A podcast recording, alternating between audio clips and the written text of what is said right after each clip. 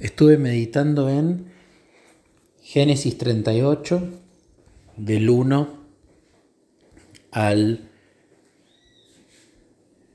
30, o sea, el capítulo completo. El título es Judá y Tamar. Voy a ir leyendo cada parte y bueno, contando lo que fui meditando. Primero dice que en esos días Judá dejó su casa y se fue a Adulam, donde se quedó con un hombre llamado Ira. Allí vio a una mujer cananea, la hija de Suá, y se casó con ella.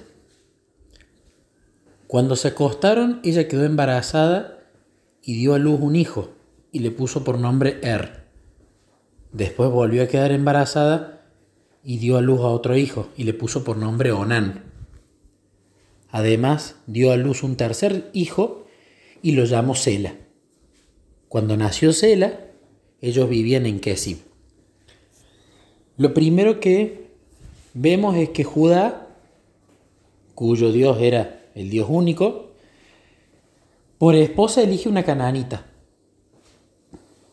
Y Dios ama a todos, por supuesto, por igual.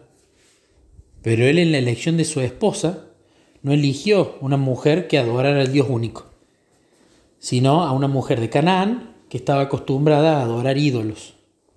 Entonces a priori era una adoradora de ídolos.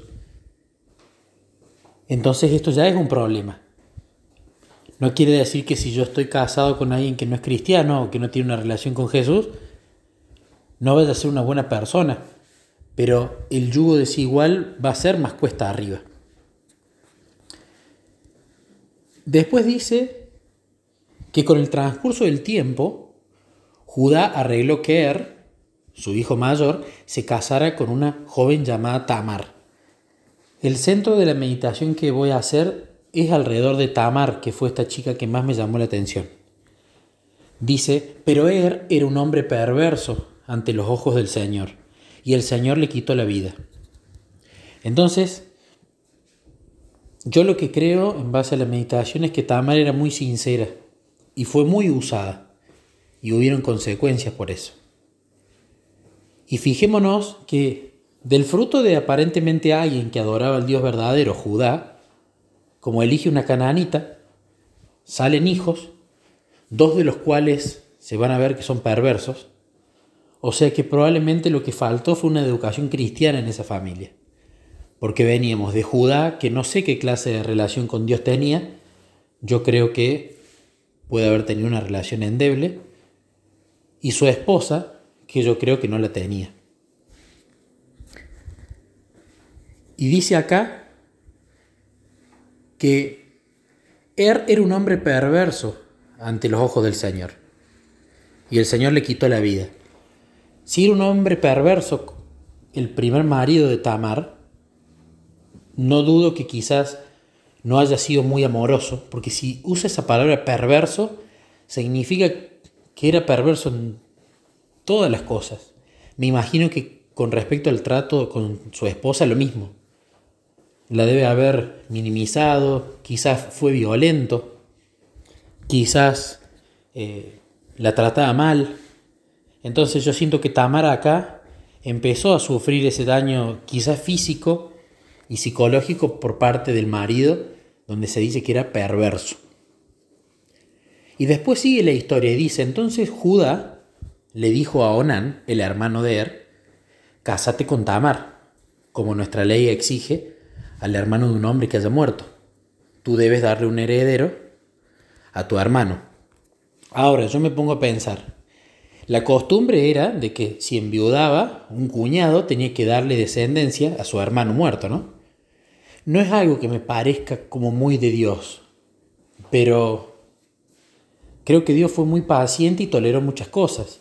De hecho, eh, el tema de tener varias esposas, Dios no está de acuerdo, pero en su misericordia y en su paciencia, creo que toleró esa costumbre tan difundida en esa época.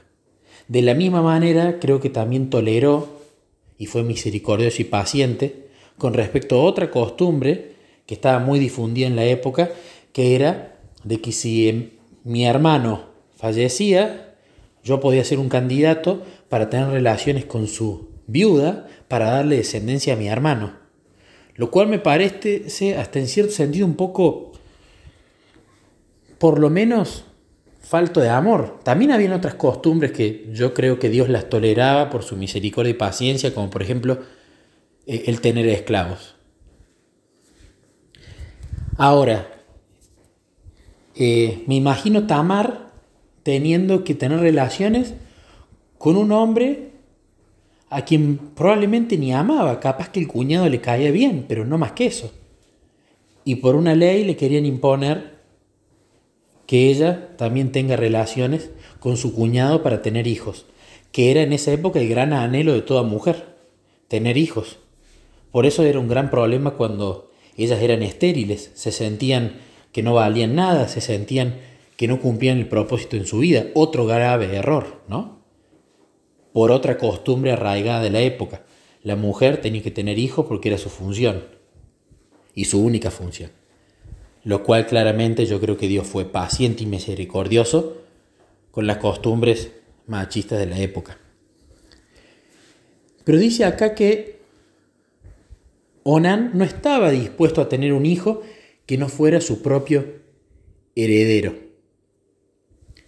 Por eso, cada vez que tenía relaciones sexuales con la mujer de su hermano, derramaba el semen en el suelo. Esto evitaba que ella tuviera un hijo de su hermano. Así que el Señor consideró una maldad que Onan negara un hijo a su hermano muerto, y el Señor también le quitó la vida a Onan. Desconozco por qué Onan no quería. No sé si era envidia de su hermano, pero lo que acá queda claro es que él no se negó a tener relaciones. Entonces siento que él la usó a Tamar. La usó como una prostituta. Tenía relaciones, pero el muchacho derramaba el semen afuera para no dejarla embarazada. La usaba y me imagino cómo se debe haber sentido Tamar lo mal que se debe haber sentido, de, sentirse un objeto. Primero un marido perverso, ahora un cuñado que simplemente tenía relaciones sexuales. Eso debe haber impactado muchísimo en Tamar, quien dudo que ni siquiera haya tenido ganas de tener esa intimidad con su cuñado. Entonces viene Tamar de una relación violenta y de un cuñado a quien no ama, y vaya a saber si el primer marido lo amaba, porque era perverso. Yo creo que Tamar añoraba aferrarse a algo porque debe haber estado bastante triste. Ella era una cananita también y por lo tanto era idólatra. Quizás ella quería tener un hijo para amarlo como no le habían amado a ella. Entonces, ¿qué pasa? Viendo esto, Judá le dijo a Tamar, estoy ahora leyendo las escrituras, su nuera, Vuelve a la casa de tus padres y permanece viuda hasta que mi hijo Sela, que era menor, tenga edad suficiente para casarse contigo. Pero en realidad Judá no pensaba hacerlo porque temía que Sela también muriera igual que sus dos hermanos. Entonces Tamar regresó a vivir a la casa de sus padres. No debe haber sido fácil para Tamar haber enviudado, no haber sido feliz, haberse sentido usada, y encima de todo, yo creo que como ella quizás quería aferrarse a la idea de tener un hijo para amarlo como nunca le habían amado a ella, no sé la relación que ella habrá tenido con sus padres, lo desconozco, pero se esperanza en una mentira de Judá, en la mentira de que cuando crezca Sela vas a tener tu descendencia. Judá, que encima debería haber tenido una relación con Dios y tenía la suficiente luz de todo lo que había visto, le miente a Tamar pensando que iba a obtener ventaja. Pero la mentira tiene raíces muy profundas, que tiempo después, en lo que vamos a leer, pueden dar malos frutos. Judá mintió porque tuvo miedo. ¿Qué vio él? Er se casó con ella, murió. Onán le quería dar descendencia, murió. Uy, entonces Sela también debe tener una maldición. Ahora, claramente Judá podría haberle consultado a Dios sobre lo de Sela. Podría haberle preguntado a Dios. ¿Por qué no le preguntó? Probablemente no tenía una relación muy estrecha con Dios. Y lo que vemos acá después es que unos años más tarde murió la esposa de Judá. Cumplido el periodo de luto, Judá y su amigo Ira, el adulamita, subieron a Timna para supervisar la esquila de sus ovejas. Alguien le dijo a Tamar, mira, tu suegro sube a Timna para esquilar sus ovejas. Tamar ya sabía que se le había crecido, pero aún no se había arreglado nada para que ella se casara con él. Así que se quitó la ropa de viuda, se cubrió con un velo para disfrazarse. Luego se sentó junto al camino a la entrada de la aldea de Naim, la cual está rumbo a Timna. Judá la vio y creyó que era una prostituta, porque ella tenía el rostro cubierto. Entonces se detuvo y le hizo una propuesta indecente. Déjame tener sexo contigo, le dijo, sin darse cuenta de que era su propia nuera. ¿Cuánto me pagarás por tener sexo contigo? preguntó Tamar. Te enviaré un cabrito de mi rebaño, prometió Judá. ¿Pero qué me darás como garantía de que enviarás el cabrito? preguntó ella. ¿Qué clase de garantía quieres? respondió él. Y ella contestó, déjame tu sello de identidad junto con su cordón y el bastón que llevas. Entonces Judá se los entregó. Después tuvo relaciones sexuales con ella y Tamar quedó embarazada. Luego ella regresó a su casa, se quitó el velo y se puso la ropa de viuda como de costumbre. Más tarde Judá le pidió a su amigo Ira, el adulamita, que llevara el cabrito a la mujer y recogiera las cosas que le había dejado como garantía. Pero Ira no pudo encontrarla. Entonces preguntó a los hombres de ese lugar, ¿dónde puedo encontrar a la prostituta del templo local que se sentaba junto al camino a la entrada de Naim? Y ellos le contestaron, nunca hemos tenido una prostituta del templo aquí. Entonces Ira regresó a donde estaba Judá y le dijo, no pude encontrarla por ninguna parte. Y los hombres de la aldea afirman que nunca ha habido una prostituta del templo pagano en ese lugar. Entonces, deja que se quede con las cosas que le di, dijo Judá. Envié el cabrito tal como acordamos, pero tú no pudiste encontrarla. Si regresamos a buscarla, seremos el asmerraíz del pueblo. Y lo interesante ahora es que primero, claramente Tamar lo engaña, ¿no? Pero sería muy fácil caerle a Tamar y empezar a juzgarla, qué mal que estuvo, se prostituyó, pero ella, si bien tomó sus propias decisiones y utilizó su poder de elección para mentir, para engañar y para hacer lo que estaba incorrecto, podemos ver cómo el maltrato que había sufrido la utilización como un objeto que había sufrido y la mentira esperanzadora que le podemos hacer a otros, cómo nos hace responsables realmente de haber sido piedra de tropiezo. Tamar engaña, por supuesto, a Judá cubriéndose y teniendo relaciones con él, por reprimenda a una promesa no cumplida que la llenó de esperanza a ella, quizás para tener ese hijo a quien quería amar como nunca la amaron a ella.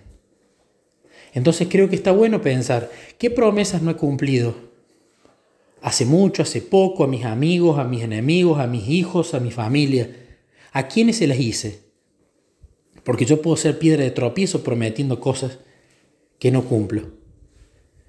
Tamar en su indignación, por supuesto, obró muy mal, pero yo creo que era realmente era sincera y fue muy golpeada.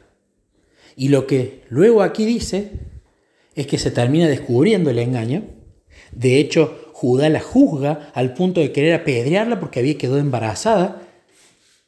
Y cuando ella le agarra y le muestra, mira, quedé embarazada de vos, que tan justo te crees que sos y terminaste teniendo relaciones con tu nuera pensando que era una prostituta. Acá están tus cosas. Y Judá se da cuenta, no sé si se arrepintió realmente o se arrepintió de las consecuencias, pero Judá le termina eh, diciendo, ella es más justa que yo porque no arreglé que ella se casara con mi hijo Sela y queda tácito el tema de como yo le prometí. Así que la enseñanza que me deja esto es primero pensar bien en las promesas que hago, que quiero hacer y que he hecho, no hacerlas en caliente. Entender que por una mentira, por una promesa que no cumpla, puedo ser piedra de tropiezo para otra persona a que peque, a que se enoje y a que se aparte más de Jesús. Y por último, entender que muchas veces las personas reaccionan de maneras que son incorrectas, pero nosotros no sabemos qué es lo que le pasó en la vida para llegar a comportarse así.